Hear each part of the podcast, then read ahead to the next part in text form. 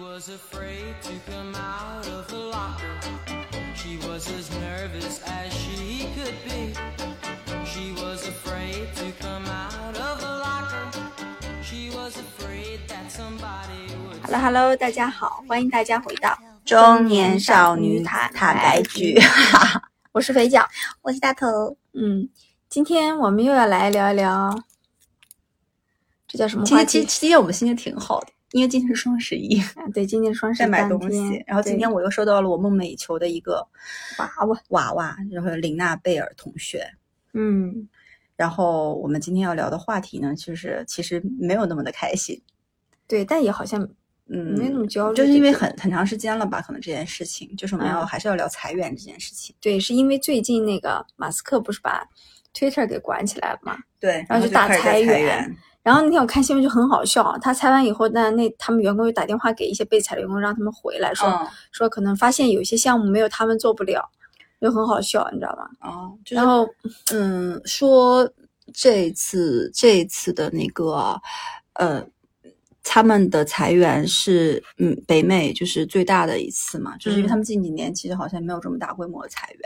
说要裁掉大概呃百分之十嗯或者多少。然后我今天看到一条热搜是什么，他们裁员平均是七十万还是多少多少，然后但是他们的平均工资比较高。就是因为嗯可能都是一些码农啊、技术人员呀、反正你也知道，北美这种大公司肯定工资是不会太低的。那他平均可能就是十七万的月薪，然后大概是四个月左右的赔偿。嗯，嗯，反正就是裁员这件事情现在是席卷了全球。全球。然后前两天那个 Meta 也在要裁一万，对对，就原来预测是说八千，后来公布出来是一万，然后就也是有点、嗯，对所以嗯，形势不太好呀。但是其实，在裁员的或者被我们知道的这种大规模裁员的，其实不管国内还是国外，好像都还是这些偏互联网和科技的这些大厂在裁员。因为互联网的泡沫在破掉嘛，在挤掉嘛，嗯，接的过程中呢，人员就会过剩嘛。但是我觉得 Meta 裁员就是有点不太值的点，是因为他们就是因为要投身 Meta，投身元宇宙，嗯所以他们其实收入的那个，他每年的收入其实没有在。就是没有不没有再减少，啊但也没有额外的说再增加，就同嗯。比增速是差不多的。其实嗯，在现在这个时代的话，如果能保持这样的一个同比增加是很好的，只是说他们的支出，因为它每年要用于非常多的元宇宙的建设上面，嗯，所以它的支出是大会大大的增加，所以他没有办法。然后说那个扎克伯格不是跟员工道歉说对不起啊什么什么的，小扎最近也过得不太好啊然后。就是就是裁员，嗯嗯，然后我们其实还是想说贴近我们周围吧，就是裁员整个浪潮下。嗯，我们之前其实聊过很多次裁员啊，焦虑的事情，我们我觉得焦虑或者是说一些偏嗯心灵鸡汤的东西，我们就不说了。嗯呃，我们这一期其实更想聊一聊的是，就是我们的观察吧。裁员浪潮下能活下来的大厂员工大概是什么样子的？留下来这波人长什么样？嗯嗯所以参考他们，可能我们也可以有一个图鉴吧，就是如果未来想要在这种大厂的这个范围嗯嗯大环境留下来的话，可能你要具备如下特点嗯或特征，但是这些特点和特征。我们不予评论啊，可能有好有坏，反正都有，嗯有有也不能说好坏吧，有各种各种方方面面的吧，但是他留下来了，至少在这个环境下，可能就达到了他的这个诉求和目的吧。首先，我觉得我们俩都不具备，就是我就是在写脚本啊我们俩我们俩是就是我们俩在聊这个话题的同时，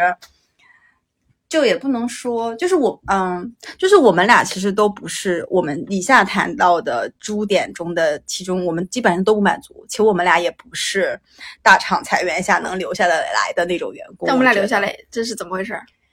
嗯，就是还时候运气好嘛？时候 Very 未到 lucky 吧。对，我觉得是是是是你自己当下的选择。其实只要你的主观能动性是想留下来的，我觉得按照以下我们去说的这些，就大厂员工大概留下来长啥样是可以留下来的。哦好呀，那我们轮流来说好不好？因为我们各自写了几条，嗯嗯我们俩轮流来说好不好？那你先来说第一个是我写的啊，啊。啊，第一个就是我觉得大家就嗯，就是我觉得这个这个呢是贯彻所有的，不管是裁员还是不裁员，不管你是在国企还是在这种外企还是在大厂，就是还是要向上管理。向上管理这件事情非常重要啊，嗯，就是嗯，所以第一类就是会向上管理会向上管理的嗯人，这个会向上管理其实不只是说你会跟老板拍马屁，嗯或者是说你是老板的嫡系部队这么简单。我觉得这部分人通常是这个团队里其实比较活跃的那批人嗯啊，但他不代表他是能力最强的，但他一定是就在当下这个情况下是能参悟老板的能力是最强的。比如说老板说了一个。我随便举个，老板说，嗯，我们今年什么什么要在什么时间点做到一个怎么样的目标，那你就要去，就是一般的普通的员工可能就是说，OK，那这个目标我去做，嗯，但你如果在做这件事情的时候，你就要去按照揣测老板的心思，他想做到这个目标，他想通过什么样的路径，或他希望最后达到的一个效果，除了数字以外，他希望怎么达到？说白了就是，嗯，参透圣意，或者是嗯。说，你如果参不透，你就是多跟老板去沟通，去参透，因为很多事情你会发现，嗯，可能结果大家都是能做到的，但是你如果路径不同，是你跟老板扭着来，还是按照老板的想法去来来做，你会发现结果是不一样的。嗯所以这件事情其实向上管理，嗯，就其他的那些，我觉得也就不说了啊。就是这点参透圣意，就是你要针对老板给到你的这个题目，针对性的做这道题目，按照嗯老板的想法做这道题目。嗯啊，就是虽然就听起来可能有点那个啥哈，但是就是我觉得第一点向上管理很重要。嗯，但我我我我第一个写了一条和你这个有点像，但我觉得又不太一样。我直接只写了四个字，嗯就是老板的人。但是首先跟我这个有什么不同？首先啊，你要首先你要有眼光，或者你要有运气跟对老板，因为你的老板也有可能是在裁员里面被裁的那个人。嗯，对对第二，你变成他的人不一定是你，我也观察过很多人，他不一定是真的非常有能力或者会向上管理，但他就是跟着老板的时间久，跟他一起打过天下，呃，做过项目，他也可能就是很勤勤恳恳那种，也有这样的人，你知道吧？啊有但是他在老板的那个心里，就是这个人是我的人，是我忠诚的下属，然后我只要有任何的要求和想法，他都可以，我都可以放心让他但去执行。这个的点是你要去跟他很多年。对对，但而且还有一个前提就是你真的要跟对那个人。啊，你有时候你是猜不透的，比如这个人红极一时，或者是就是就是被捧得很高一时，但有可能几个月后或半年后就跌下来也有，嗯就是那样的，就是你就没有办法预测嘛。但有些人就运气很好，比如他跟他老板就一路就是走得很棒，然后我大家知道你在说谁，啊，我其实没有在想谁啊，但是想到一个人啊是吗？但是他就是他老板就可以在不论裁不裁，他老板都能留下，那他就嗯变相被留下了，但？这个东西看运气，对，但是要看你的老板怎么样。眼光，对，都都都在里面。然后就有些确实有些老板的人是会向上管理，但有些老板呢不是全靠向上管理留嗯在那个老板旗下的。那就是靠时间跟忠诚啊，对爱呀、对，就是也有些是靠真诚的 心，想到真诚的心。只有爱就可以吗？这样就可以吗？我想到了那个 有龙傲天他们俩，呃我觉得是有有这种人的，有啊有啊有啊，死忠嘛。对，然后如果比如说也有也有这样的人，比如说他老板后来没有在公司留下，被裁了或者自己走了，那可能在外面闯出一番天地，后面还会伸出橄榄枝，把自己的老部下招回去。你知道也有这种情况，也很多。哎呀，但是在其实，在讲这个点的时候，我其实心里是有点矛盾的。嗯，矛盾的什么？嗯，就是这个事情是说，在职场里面，就是一方面我们是希望说，呃，每个人都有自己独立的人格，嗯，不靠别人，或者是自己的能力。就是我年轻人被教导的是说，进入社会的时候你要靠自己，你要怎么怎么能能力很好，然后可以怎么怎么站得稳脚跟。但一方面，其实现实情况就是这样的，至少在大厂里面就是这样的。所以这件事情，其实你不觉得说，如果是我们的小孩，他毕业之后进入了大厂，我们要跟他这样讲吗？但是你知道吗？老板也是你的社会资源，你不要只以为说啊，我可能不是很优秀，但我我跟对老板，嗯，选对老板也是你能力的之一，哪怕你是你运气好。对，运气，有的人就是傻，运气好。对，但你知道运气好要结合很多的因素在里面的，对，时时间，你入职场的时间，是那个时代，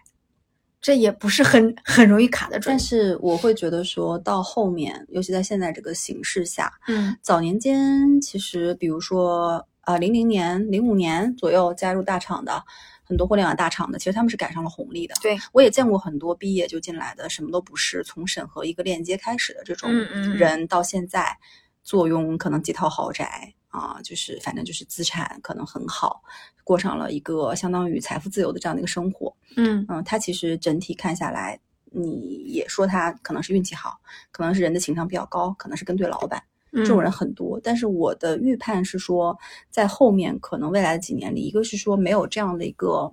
就是你要有新的一些行业的机会或新的一些增长点，你才能有可能去进入到有这样的一个公司里面获得这样的一个红利。但是嗯后面几年可能这样的红利会越来越少。变少，因为嗯现在你想，就是比我们能力强的很多人，可能比我们晚加入公司，他可能就没赶上。但你嗯说他能力比之前那些，就我说可能刚毕业就加入进来的弱吗？没有，嗯，但他就没赶上红利，他的经济情况就远不如那个人。而且我觉得这是一个常态，可能未来的几年更就是更会就更更少吧，就是说这种靠这种东西去拿到一个好的对，有可能，未来。有可能，但我不知道，可能因为经济也是个轮回嘛。对，但是十确实年以后，嗯确实有有有有这样的人，就是可以成功的存活下来，靠权力比较近嘛。有对、嗯 OK，因为你也知道的，就是裁员的时候，应该 HR 都会和比较高高等级的老板聊，说那你们团队要留下谁？比如说，你看最近就有一个例子，就是，呃，我一个朋友他们团队裁员，嗯然后只留下了一个人。裁了大部分嘛。对，嗯留下的那个人真的不是说最最强的，怎么最怎么样了，这就是留下了一个人。就是嗯，因为就是老板会一层一层的，其实还是以老板的判断为主。对嗯，对，那这个时候就，嗯，就是有些就没法说了因。为是人决定的嘛。对，是的，嗯，好所以你你下一个啊，有不是该你了吗？不是咱俩轮流吗？不是一直在讲向上管理吗？哦，我先我和你的点不太一样呀。下一个你先你先讲。好，我下一个我觉得很重要的一点就是留下的人，在现在这个情况，很多留下来的人是便宜的人，便宜的人是指就是工资呃公司在每年发给他的这个工资和各种成本的总总包上少是比别人少的。那其实就是这个人他社会经验比较少或更年轻，也可以这么理解。对，第一，要么他就更年轻；第二，嗯他层级可能没有那么高，也有些人不年轻，但层级可能没那么高。嗯，总体来说，就是比较便宜的人。性价比。对，嗯因为这个时候你要知道说，很多时候裁员是因为成本超出了那个那个范围了。嗯，但这个东西，你说便宜的人这件事情，就是如果听友在听，他其实没有办法决决定自己便不便宜啊，嗯，是是就他没有方法论但是是依据。但你知道吗？就是我想说的是，有时候我们留下来也不一定要庆幸，可能是因为你性价比很很很高，就是、嗯，你知道是这个意思吗？就是比如说有些人，哎，我留我怎么样，就可能没有意识到，其实是因为自己的成本低才被留下的。那这也其实挺值得庆幸的呀。啊是，但当是再往前这个后面走就不一定了，就是会会会遇到各种各样样的问题。比如说，在今天这个情况下裁员，是因为成本的问题，控制成本的问题；但有些情况下裁员可能不是，有些情况下可能就是裁经验偏少的或者什么，这种情况也是有的，你知道吗？但我现在看到的情况里面，留下便宜的人的概率其实蛮高的。嗯，你知道吗？就是因为成本低，不是留下人其实蛮高的。哦，可能是你们那里吧。嗯，我们这里其实我觉得还好。首先，啊、因为高成本的人，就意味着他的管理能力也好，他的层级更高。，对，是。这种人其实目前我还没有看到特别多被裁的，裁的还是哦从下往上的一个这样。所以你看到的裁的是还是偏排序靠后的嘛？呃绩效或者成果。对对嗯对，他并没有完全按照你的就所谓的年薪或总包，就我啊，看到的是丰富多样的在裁，就嗯还是在裁的是，呃，就是整个绩效比较靠后的人。嗯，所以对应便宜的来说，其实我这个便宜是按照成本排序嘛，所以你那个排序其实就是按照绩效绩效嗯排序。那就还是说第一条嘛，老板心里的排序。但是其实我我是觉得啊，就是很多人就是其实大家心里都有一杆秤，嗯，这个整个团队大家的排序，大家心里那杆秤是差不多的。是的，一般这个人你觉得谁差不多是最差的，基本上就是那个人。那一般的大部分的老板呢，这杆秤和大家秤也都差不多，但你难保说有有一些比较对对偏差的是有的。但是其实，所以说，其实大部分情况下，可能还是在这个大家心里这杆秤靠末位的那些人被淘汰了。但是如果考虑成本的情况下，那就是在成本上排末位的人就是比较高的。那岂不是大家心里这杆秤的这个人就就就就怎么样，就是侥幸的逃脱了？嗯，那我也见过绩效成绩不错的被淘汰的，也有。也就是因为他比较皮贵还是怎么样？嗯，哎呀，就是这个事情真的就是一个有你说他有一个绝对规律，绝对没有，就是因为他有一次和他的老板，吵架？嗯，那他老板这个就是做这件事情，但是平时那你想他绩效还不错，对不对啊说明他老板对他还可以。对啊，但是他有一次因为某件事情和他老板吵架，吵得很凶，嗯，然后把他裁掉了。嗯，那就刚好借着那个机会，嗯，就也有这种人，你知道吗？那他以什么理由去裁呢？就总不能说你跟我吵架吧？就就就反正各种理由吧。那我觉得这个东西其实是可以去，那肯定没有人他他是我觉得我觉得这件事情是个个例，应该这种还比较少。也对，因为跟老板吵一架，然后但是你其实能力挺强的，然后把你裁掉，其实也在大比较正规型的企业，我觉得会比较难。除非嗯这个人就是他默认说、OK，你把我裁掉，反正就裁掉。嗯他其实如果想去据理力争是是有他他是有机会的。嗯对 OK，那下一个我说啊，第二类呢，就我们刚才说的第一类，其实是在职场里面比比较如鱼得水的一类，就是会向上管理的人。那么第二类呢，我觉得是叫你知道现在有个词叫菜卷吗？就又菜又卷，又菜又卷。嗯嗯，就是他压力很大。首先，他是可能生活也好，工作也好，压力都很大。他不想被裁，他非常想留下来，但是他能力很有限，嗯那他就必须要靠加班和卷来存活下来。他能力有限的点就是他肯定不是本身在团队里面那个成绩佼佼者，他也不是最差的。嗯，但是呢，他知道说不行，我有老婆有孩子，我不能被裁掉。嗯我要加油，所以他可能采用的方式就是会做很多的，呃，也不能说表面功夫，就是他可能会用更多的时间和更多的苦活儿去堆砌他整个在团队里和老板眼里的那种功劳，比如说加班加到最晚，嗯啊、然后嗯、做事情勤勤恳恳嗯啊、嗯就是苦活儿。但我永远记得一句话，就是嗯，叫什么什么什么苦劳，如果没有结果，就等于白费。嗯，但现在的这个时代，我会发现，其实很多人是可能在这种环境下吧，被迫下来是吧？被迫在选择说，因为他真的很菜，就有有有些事儿是能能力的问题，我觉得他就是菜，他就是不理解，他就是做的没有同嗯，就是其他同事好，但他就是想嗯留下来，那他怎么办呢？嗯然后他会，他也，但他又没有说，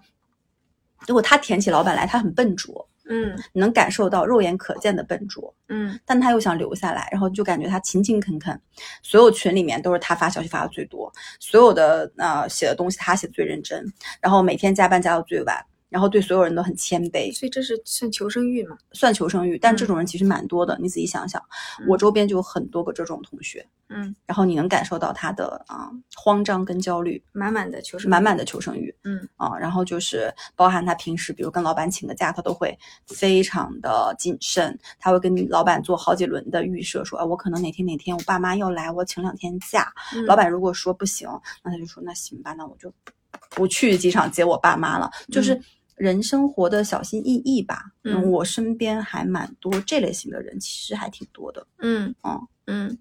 但我在想，其实还有一类我们俩说的比较少啊，就是刚才聊到说，呃，比如说很很正常的常规的情况下，应该就是排名比较末尾，尤其绩效排名比较末尾的人被淘汰，所以常规就是留下来就是应该是绩效相对表现不错的人。但是我在想，嗯现在是不是说排名头部的那些人已经主动走了，然后中不溜儿的那些人留下了，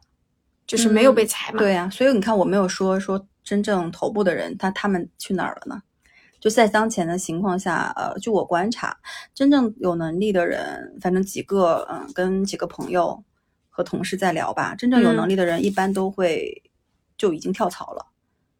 跳去哪儿呢？因为跳去更好的公司，因为他真正有能力，他是可以跳得过去的，他也会主动求变。可能在整个过程中，他已经去就在你还在慌慌张张的时候，然后他反正就是很拼嘛，他已经在去面可能其他的面了很多，准备了很多，因为他是真正可能想要通过在这个行业里做的很好的位置，很高的拿着很很高的薪水去去，就是反正就是更更要好的这批人，且有能力的这批人，我目前观察到的还是能够跳到好的位置的。因为他嗯拿着其实是在原来的公司不错的一个成绩去的，然后他既然能在原来公司持续拿不错的成绩，也说明这个人他是对这个行业有想法的。那其实作为其他的公司，我可以去优化嘛，我优化掉一批人，然后我要这批人吸纳进来。所以很多有能力的人，据我所知，现在是要不然就是已经跳槽了，要不然就是手里握着几份 offer，嗯然后再观察、再观望，可能嗯再权衡说，哎，要不要拿完年终奖再走？嗯要不要拿个什么什么再走？啊，就是这种人，一般你也不用太愁他啊。我觉得他们大部分都去了更好的环境里去了。嗯嗯嗯嗯，反正我我有有一段时间裁员比较凶的，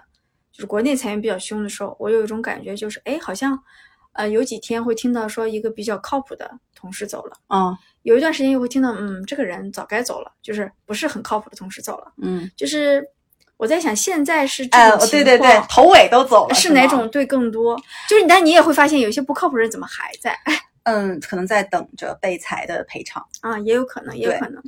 所以那就是一种情况，就是头和尾的人基本上都走了，嗯剩下的其实是中间那些能力平平，或者是暂时想去寻求稳定的，嗯。就或者我刚才说的那些菜卷儿们，就他们可能就是中间这部分人，反而是现在企业里的核心的留下来的人。嗯。因为还有一种情况，就是我跟另外一个朋友聊，他说他们那边很多头部的人都已经走了，一些技术大拿啥的，嗯是因为在第一批裁员的时候裁掉了很多其实很有能力的人。啊呃，那因为就是是老板去评判这件事情，所以很多可能不太会宣传、不太不太会 PR、不太会营销自己的人，他留下了啊，不对，呃，他他他走了，但他其实是可能在其他团队伙伴来看，他是一个靠谱的小伙伴。对，他为什么走了？然后大家就很惊讶，天，他这么靠谱，他走了，嗯就是会有一些对公司的失望在。嗯所以呢，就是这部分人他反而会提前说，那我也提前看看机会吧，那说不定下一个人就是我。嗯因为他觉得我跟他一样优秀，他走，那下一个是不是我？嗯所以其实现在留下来的，嗯、好像就真的是一些，就可能选择比较少吧。嗯，嗯选择一种选择比较少菜卷儿的，一种就是可能也就不太有所谓，嗯，就反正想想躺平的，我是觉得说现在因为不是说一家公司在裁员，嗯而是很多公司都在，嗯，有些人想走走不了，也有这种情况，就是你又是拿不到更好的 offer，对，就是发现嗯他没有被裁，说明他工作能力还是 OK 的，但是他发现他想走走不了。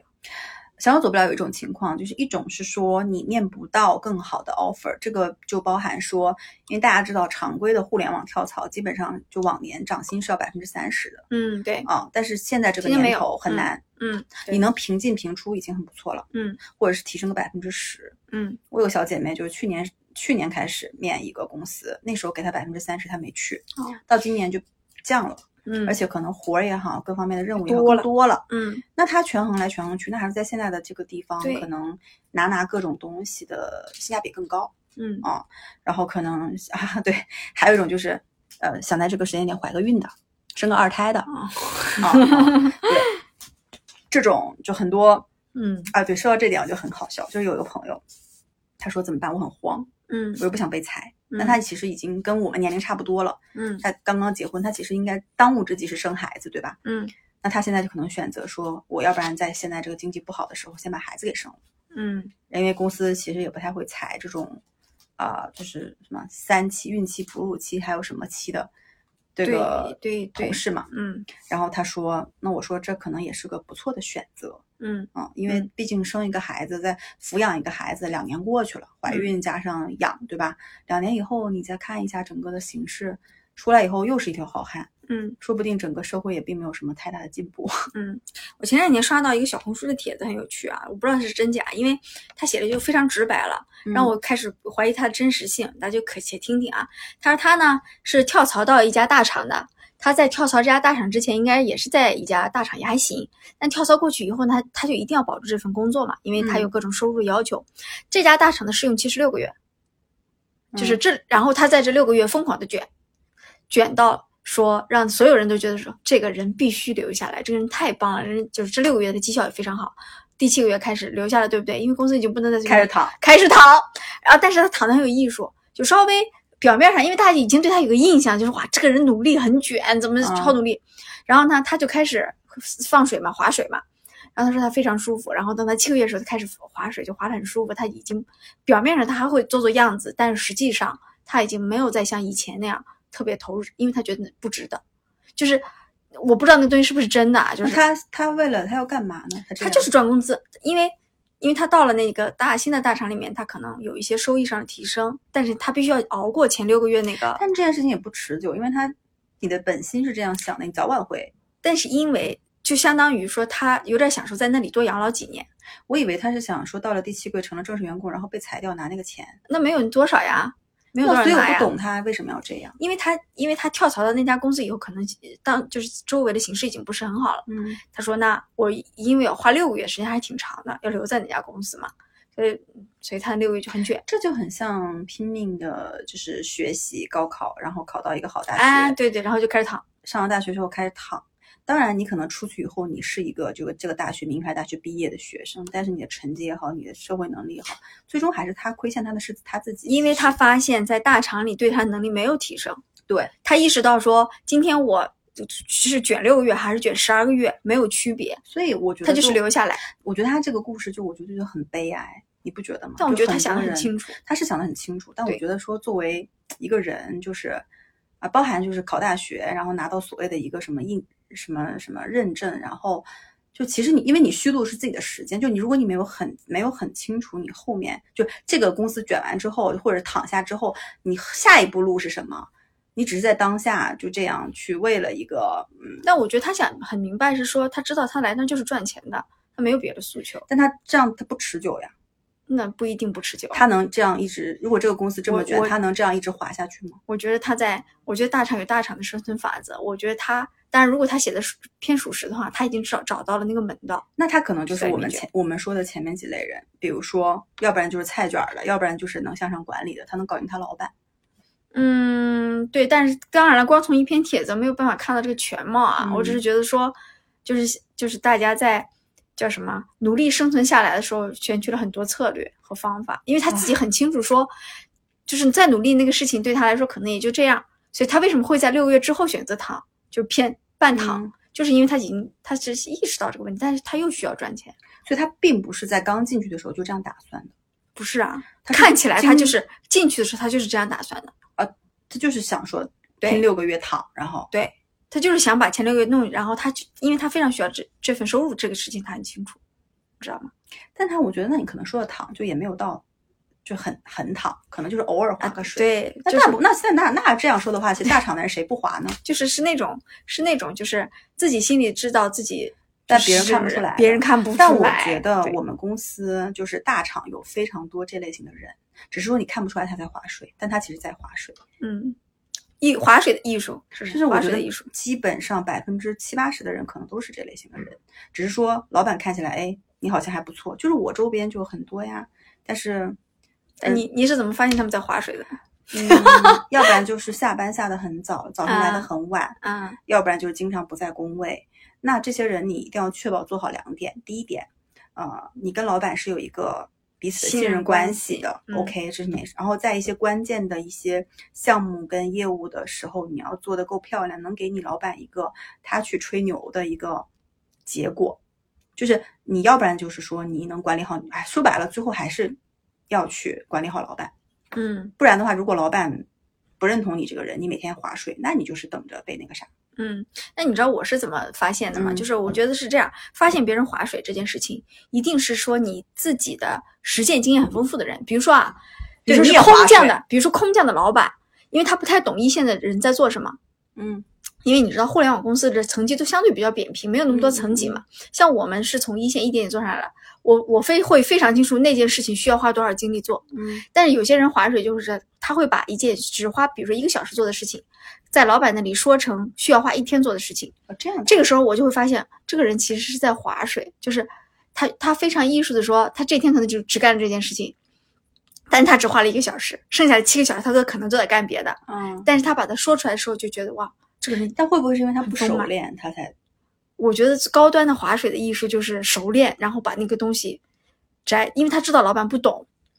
他就把它说的很丰富，就很美啊，很宏大，哦是一个非常棒的东西。我以为你说的是，因为你自己也划水，所以你知道他在划水，就是因为划水的人有、哦有一些不就是你知道有一些特征是一样的。不会啊，你不你不知道他他每天对着电脑，你不知道他在干嘛，嗯你你判断不了这个事情是。但是我比如说你听他在开开会的时候说这些事，你就知道说啊，其实这件事情费不了他多长时间。但因为我们做过一些，活动会在他看起来，就在他那个能力，他就真的是要做那么长时间？嗯，这个有可能。哦，第二种还有可能，真的，这你要不要不要那个什么，也可能就你做的事儿一天你想清楚做完了，嗯但其他人就真的因为他可能没有这个能力，嗯，还有就是这这种有可能就是他就在我们看来可能一小时做的事情他花了几个小时，对还有一种就是岁数比较大，学习能力比较差还有一种就是真的非常会叫的人，就是啊，可以把自己做的一个小时夸大成哎七个小时，嗯，就是就是很厉害，对对，这就很厉害 OK，那那那下一个，啊。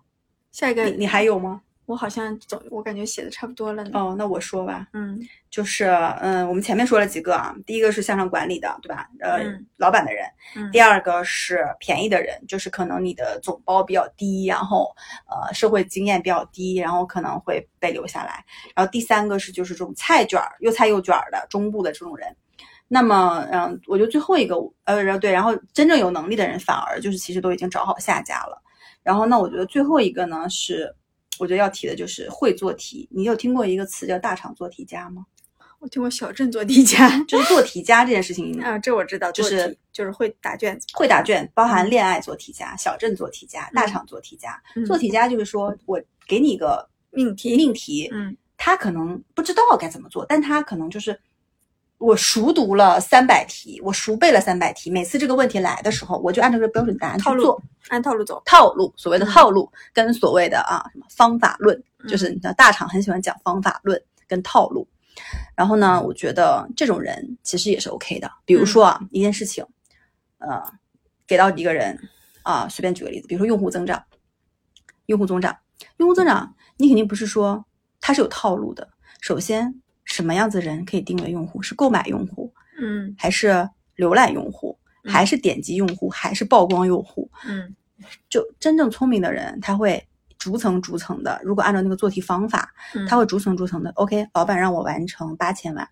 他会逐层逐层去看。哎，我达不到购买的，那我不然就做浏览的吧。浏览做不了，我做点击的嘛。他在这个做项目的过程中，会不断的按照那个目标去调整，怎么样能够把他那个故事给圆出来。但是其实可能市场上的，嗯、大家认可这件事情，或者行业里面竞争对手他不是这样认可，说你比如说八千万的一个浏览的 UV 是 OK 的。那我觉得就是在这件事情其实是一个蛮丢脸的事儿。就如果完全是做题家，就是一个蛮丢脸的事儿。就是你出去以后，别人就觉得很可笑。就你这个行业里为什么是以这种维度来衡量所谓的一个用户的一个数？但是其实，在公司里可能就会很多人就蒙蔽自己的双眼，然后去。就是啊，叫的时候叫的很好听，说我们有多少个什么一百万用户，多少个五千万用户，就之类的这种，但其实背后跟着的那个口径是一个非常非常宽泛的一个口径。嗯，但其实你没发现吗？现在很多项目也好，什么也好，大家就会把那个口径越放越宽嗯啊，越放越宽。可能多少人看过，曝光多少次，也值得叫一叫。嗯这个你不得不说，这是做题家呀，因为做题家是知道说我最后肯定是要交一个满意的答卷，嗯给到我自己，也给到老板，也给到这个项目。嗯，所以我会去不断的变换中间的一些东西，我不会说这道题就一定等于有多少人买，我可能等于另外一个算式。嗯我会越来越发现，现在在现在当前可能整个经济形势也不好，业务情况也不好的情况下，很多人是在换算这个东西的。嗯但是你说老板知不知道这个东西是你被你换算？他知道，老板的老板知不知道？也知道，老板的老板老板知不知道？也知道。嗯，但大家可能都需要这么一个东西。叫皇帝的新衣啊，嗯，就是对，嗯，但是反正我觉得这是一个大厂做题这有家思路啊，嗯，这有就是就是必须会做题，你别嗯到时候人老板说，你别跟老板 argue，就你别最后说我这道题没有意义，嗯我们为什么要这样做呢？就我也碰到很多很耿直的同学，他会说这么算有什么意义呢？嗯那那外面都不是这么算的呀，那那不好意思，谁让你在这个地方？嗯就当然我们现在在就是我在聊的是能在大厂存活下来的这批人啊，嗯他是肯还是要具备这样的一个特征跟特性的，嗯啊就存在即合理。你不要去质疑老板给你出的这道题，你的任务就是把这道题做下去且做好啊，然后得到正解。嗯，好吧，嗯是，，OK。好吧，那就总最后一个就是结一下，对，就这，么几个人。所以其实相反的过来，就是可能在我们刚刚聊的那些点上，相反的那些面儿人，可能就容易被裁掉。对，反正刚才这些面儿上，我本人都不是，对，但你那你所以你属于哪种情况呢？我属于就是要被裁掉的人呀。你属于成本比较高，我属于成本比较高，又不向上管理，脾气又很臭，又不好好做嗯题，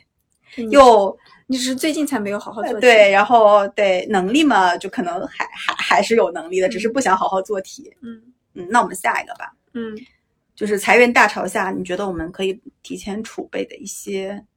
东西是吧？嗯，能力也好，准备也好，因为其实我们上面说的是说你可能有这个情况不会被裁员，但是还是要准备吧。我觉得每个人都要在这个时代，每个人都要准备好第二天就被裁的一个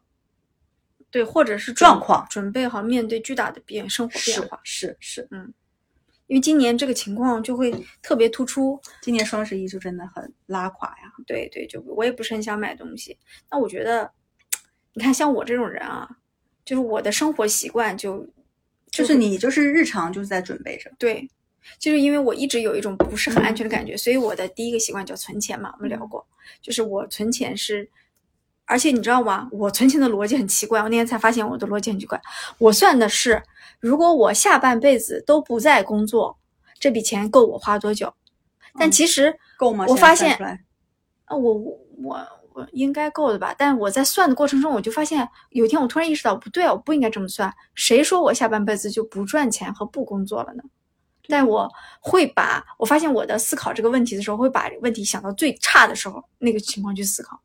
后来我想想，不对啊，我应该还会工作吧？就是赚多赚少，也应该要工作呀。对，嗯，但我会做那个准备，我会做嗯那个准备，就是我最极端的情况下，就是我一天都不工作，我能不能够存够我需要的钱？所以那天我们聊，不是你说我这个钱是存你自己的钱还是家庭的钱？哦，我我自己的，所以我不是说那要到一千万嘛，但我会把我儿子的什么支出这些算进来。我说我需要一千万，不然我就没有这个安全感但是你说。的是现金呀，对，是现金，我说的包是现金是不包含。那就基本不太了。对咱现实一点哈。嗯但我觉得，呃，像肥脚这类型的同同学呢，如果你平时就是这样的一个思维，那我觉得你就不用担心，因为你平时也没有在花钱。但我觉得，我觉得是说正常，我们正常人啊，我觉得还是第一点是，嗯，倒不是说完全不消费，让自己过一个非常无欲无求的生活。我觉得还是关于资产要有合理配置的这样的一个呃心态。嗯就现在开始，嗯我觉得利用杠杆的钱真的是要少投入。比如说随便举例，买车，第二天可能就降价；买房也是一样的道理。嗯，尤其是卖那个买大别墅的，就是嗯我觉得买房呢还是尽量少买，嗯，嗯非必要不买。买车呢也非必要不买，好不好？然后呢，但是我觉得有一个东西啊，就是买包，买包是除外。在当前这个升值什么升值下，前两天不是有一个段子，就是前啊什么三年前三万块钱买的香奈儿包，现在涨到六万。嗯呃，但是你买包不是让你什么包都瞎买，你去买一些，比如说一些呃会增值的品牌和会增值的包，但现在其实买也没啥用了，因为现在已经高价购入了。因为嗯前几年买是可以赚的，反正至少是平进平出，我觉得至少有有一些款啊。但是呢，股票呢，如果你没有看清楚，就轻易的不要进去买。嗯，呃，资产配置就还是多留一些现金在手上，我觉得会比较好。这两年大家是这个感觉了。对对对，然后还有就是嗯我们俩不是之前一直聊到嘛，就是不要给自己，比如说每个月要还的贷款的这种东西的增增加了压力过大。是啊，因为你嗯不同的买新的东西，你就是增贷款就是要不停的增加嘛。对，尤其大件儿最好是把自己的贷款能够控制在，控制，最好控制到不用还贷款。我就控制到一个相对我觉得最好控制到只用还社保，最低社保就好了。但是这样就把房子给卖掉。对啊，那中国人不行啊，要住要有房子，要有自己的房子。对对对，因为房子可能是大家现在还是开销比较大的，对，但我我在想啊，就是，嗯，那就别额外再买房子了，好吗？就就是或者说是这么说，比如说买一百平的房子和买三百平的房子，可能对嗯你来说都是住，那三百平的房子就会增加很大的负担。因为我觉得一百平、三百平房倒还好，主要是我现在身边有很多人是他有一套房，他就是想买二套房。那人家肯定是要投资啊，对，但是现在这个时间点买这个房子投资就很傻呀。那那是现在，但是在过前面几年没问题的呀。对，但现在依然，我就说从 from now on 嘛，就从现在开始，就不要，真的嗯不要。但我我觉得可以可以观察，持续观察如。果说整个经济形势有变好的迹象，你可以啊，这个咱们说可以，但是就是我现在身边活得最好就是没有房、没有车、只有现金的同学。嗯，因为我我在考最近考虑买房这件事情的时候，因为我不是有在买房嘛，因为我买的是期房，买期房的话，你要做好两到三年收房，然后才能变现的准备，所以你就需要长期看好这个房子在三到五年内的走向，不然你这个投资就没有办法，就是这是一个真正要看长期的东西。对，对，因为你但其实三到五年的变化，说实话，在当今这个时代真的很难看。最近这几年有点有点风险有点高，是的，但是我觉得大家可以量力而为，量力而为。量力而为吧，不然的话，最后你会变成被房子绑架的一个打工族。就你嗯发现你每个月的贷款，我身边有好多，就是所有的钱都是用于还贷款。嗯嗯，那这是第一个，我觉得是资产的配置。然后第二个，我觉得是大家在现今现当下吧，可以如果有时间，可以多学习或多观察下一个风口。嗯，因为当前其实说实话，互联网风口也好，电动汽车风口也好，其实都有点慢慢的过去了。那其实下一个风口是啥？当然我们也不知道啊，就是可能比如说举个例子，Web 三也好，元宇宙也好，或者是一些。嗯，你可以利用一些课余时间去自学，因为我最近看到很多自媒体博主是在讲这方面的，哪怕就是你每天花一个时间，呃，去学，但就是年轻人，就是因为未来有非常多的这类型的工作可能会去招聘，那招聘的时候是不是你如果有提前的一个知识储备？因为毕竟这个风口，其实大家很多人还是不专业的，嗯就其实专业的人不多，但是有心思去研究你把自己从不专业变成专业的这个过程，我觉得有兴趣的人是可以去学的。嗯那么另外一种，就还是因为全球化还是未来的一个趋势，虽然现在是疫情，但未来一定还是会，就人才是全球化的人才。就我觉得小语种，就多种语言的学习是可以的。比如说你下一个什么多邻国呀什么的，你学一些小语种。我觉得全球化未来的一个人才的一个储备跟需要，比如说随便举个新加坡，不是现在是开放了嘛？然后下一个就是香港，然后可能东南亚也逐渐复苏，甚至可能后面整个全部开放的时候，那在这个时候，那全世界都需要人才流动的时候，如果只是中国的形势不好的话，其实我觉得你也可以去一些全球化的这种公司去就职，哪怕是一个嗯，就是远程工作的这样的一个职位，我觉得也是可以的。嗯，这个是一个语言的学习。那么第三类呢，就是其实我们之前也提过很多，就是关于很多人人都是自媒体这样的一个时代。我觉得有一些，比如说剪辑呀、拍摄呀、PS 呀，这些其实现在你去搜网上有很多免费教程的。我觉得如果有这方面的，嗯，就像他他这个是是一门手艺啦，我觉得就是也是可以平时课余的时候学起来的。反正就这一类，我刚刚说的这一类，我觉得都是跟自己学习储备相关的，就是只是一个储能的东西。但你说未来这东西是不是一定会能帮你变现？其实我也不知道，嗯嗯，我这么一个想法啊。反正我对我对风口的看法呢，会和你有点不一样，因为我我觉得我我我算是运气比较好吧，因为嗯我们这代人其实赶上了互联网的风口，对，但其实互互联网风口吹了很久，他如果只吹个一两年，我估计我应该是赶不上的，就是吹了五好多年了五六七八年了吧？嗯，吹了好多年了。嗯我我自己的感觉是说，没错，你如果去追风，但是你你如果眼光很独到、很毒辣，你可能是会被风带着飞上天，但你可能摔下来的时候也会比较疼。嗯我现在反而觉得说，呃，如果我们能够有一些能够陪伴我们终生的技能，哪怕那东西不是风口，嗯不是风口需要的，我也希望说这个东西我能出到，就是提早的把，比如说把它储备下来。说什么技能？比如说你刚才讲的说，呃，语言上有优势的人，他可嗯能可以在整个国际化总是一个，你不能说它是一个短暂的风口吧？在中国当客服，当客服是啥？在中国对接国外的企业可以当客服呀。比如你会泰语，你啊，可以你可对，就是？就是你你你会发现说，语言它是一个人与人基本交流的能力啊和学习的能力，对，就是这种东西是可以让你在很多方面去发挥的，它就不是一个风口上你要改的。比如说，我不是说长期可以做，对我不是说今天啊、英语来了我学英语，日语来了我学日语，嗯肯定不是这么个学法嘛。还有一些，比如说你可能有兴趣的，比如说你在你一直喜欢做饭，或者你一直喜嗯欢做一些某些手艺上的东西，那些东西是可以长久嗯去帮你做一些技能上的加持的，嗯反而不一定是。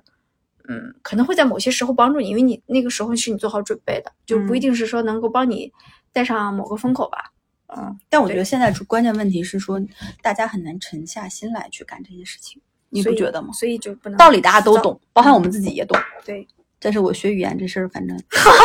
我必须，我没有资格说这话。嗯，对，毕竟是去年念过那个特斯拉的文章的人，对对对对，英语也不是没学咋地，所以你还有其他要储备的东西吗？就我就是觉得就储备副业嘛，就是把这些储备副业是啥意思？不是储备副业，就是做一些副业。嗯，尤其能就能变现的东西，但能变现的副业，说实话，除了你去跑腿送外卖这种，那不叫副业，我都觉得。那那那那还有啥？就是的确能变现啊！我说，就比如说你刚才说做一些自媒体啦，那没变现呀，这种东西很难变现呀。是，所以就是你得准备，但你不能把那个东西当成。就这个东西，我觉得也就因为我们一直在提嘛，我很担心大家会觉得说做自媒体是不是真的可以变现，或者真，因为这个时间是需要你去等待。这样好不好？我们下次找大喜来聊一聊自媒做自媒体的艰艰难经历，就是打破大家这个幻想。对，就也也也不是说完全打破吧，反正我觉得说